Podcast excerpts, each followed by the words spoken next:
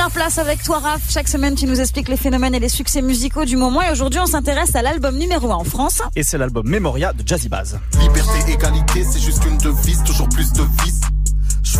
Je vois que tu stresses, t'es bloqué sur le déco comme le juge de ligne.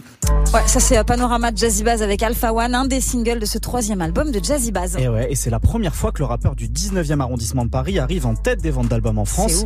Ces deux précédents albums, P-Town en 2016 et Nuit en 2018, avaient été respectivement 13e et 22e du classement hebdomadaire du Snap. Mhm. Jazzy Bass parvient du coup à dépasser Réfé Nino et Civilisation d'Orelsan, ce qui est un, bon, euh, un beau symbole vu le succès commercial d'Orel et de Henny depuis la fin de l'année dernière. Ouais, c'est assez fou parce que Jazzy Bass euh, a pas la même reconnaissance publique que ces deux autres artistes. Ah ouais, si on s'en si tient aux chiffres, avec presque 5000 exemplaires vendus en physique et plus de 7000 en équivalent écoute streaming, ça lui permet de les devancer d'une cour de tête, mais ça n'a rien à voir avec les chiffres qu'eux ont fait il y a quelques mois. Mhm. Alors, en, un, feat avec son, son pote Necfeu, c'est sûr que ça aide à attirer Bien les sûr, auditeurs. hein. D'ailleurs, leur morceau euh, Élément 115 est le plus streamé de l'album, mais ce succès de Jazzy Bass, c'est surtout le fruit de la persévérance. Ouais, c'est vrai qu'il est de cette génération des premiers rap contenders. C'était il y a 10 ans. Et ouais, et c'est déjà une belle preuve de ténacité, ça.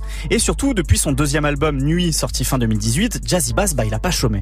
Entre 2020 et 2021, il a sorti trois EP, les Memento, et un album collectif avec Esso Lexio et Edge, sous le nom de Private Club. Mhm. Tous ces disques ont permis deux choses. Fidéliser son public avec des sorties régulières. D'ailleurs, la, la rupture de stock de la version vinyle de Memoria est une belle démonstration de l'engagement de ses fans. C'est clair. Et surtout, ces disques ont été des laboratoires à idées. Mon tour de le faire. Ma valeur monte aux enchères. C'est l'heure de choquer la France entière. C'est à mon tour de le faire. Pas mal ça. Eh ouais. Ouais, c'est pas mal. Petit côté rap californien, hein, ce euh, Zone 19 qu'on écoute.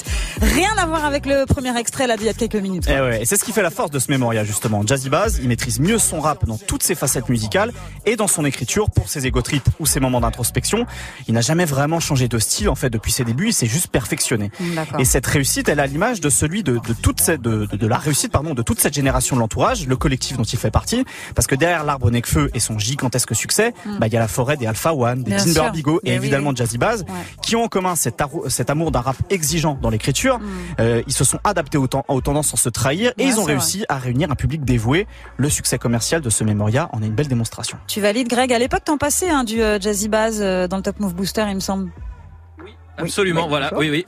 Oui, dans le top move, euh, top move indé même, euh, ou booster, je sais plus comment ça s'appelait à l'époque, mais ouais, Jazzy Bass, on l'avait passé avec, euh, mais comme dit Raph, l'entourage, en fait, c'est un collectif de gens qui sont vraiment incroyables. Alors, il y a Nekfeu en tête de pont, mais derrière, il y a tout ce monde-là qui fait vraiment du gros taf et Jazzy Bass, c'est ultra parisien aussi, le titre qui était, euh, qui est charmé, que je me réécoute régulièrement, en fait, ce titre-là. J'adore ce titre.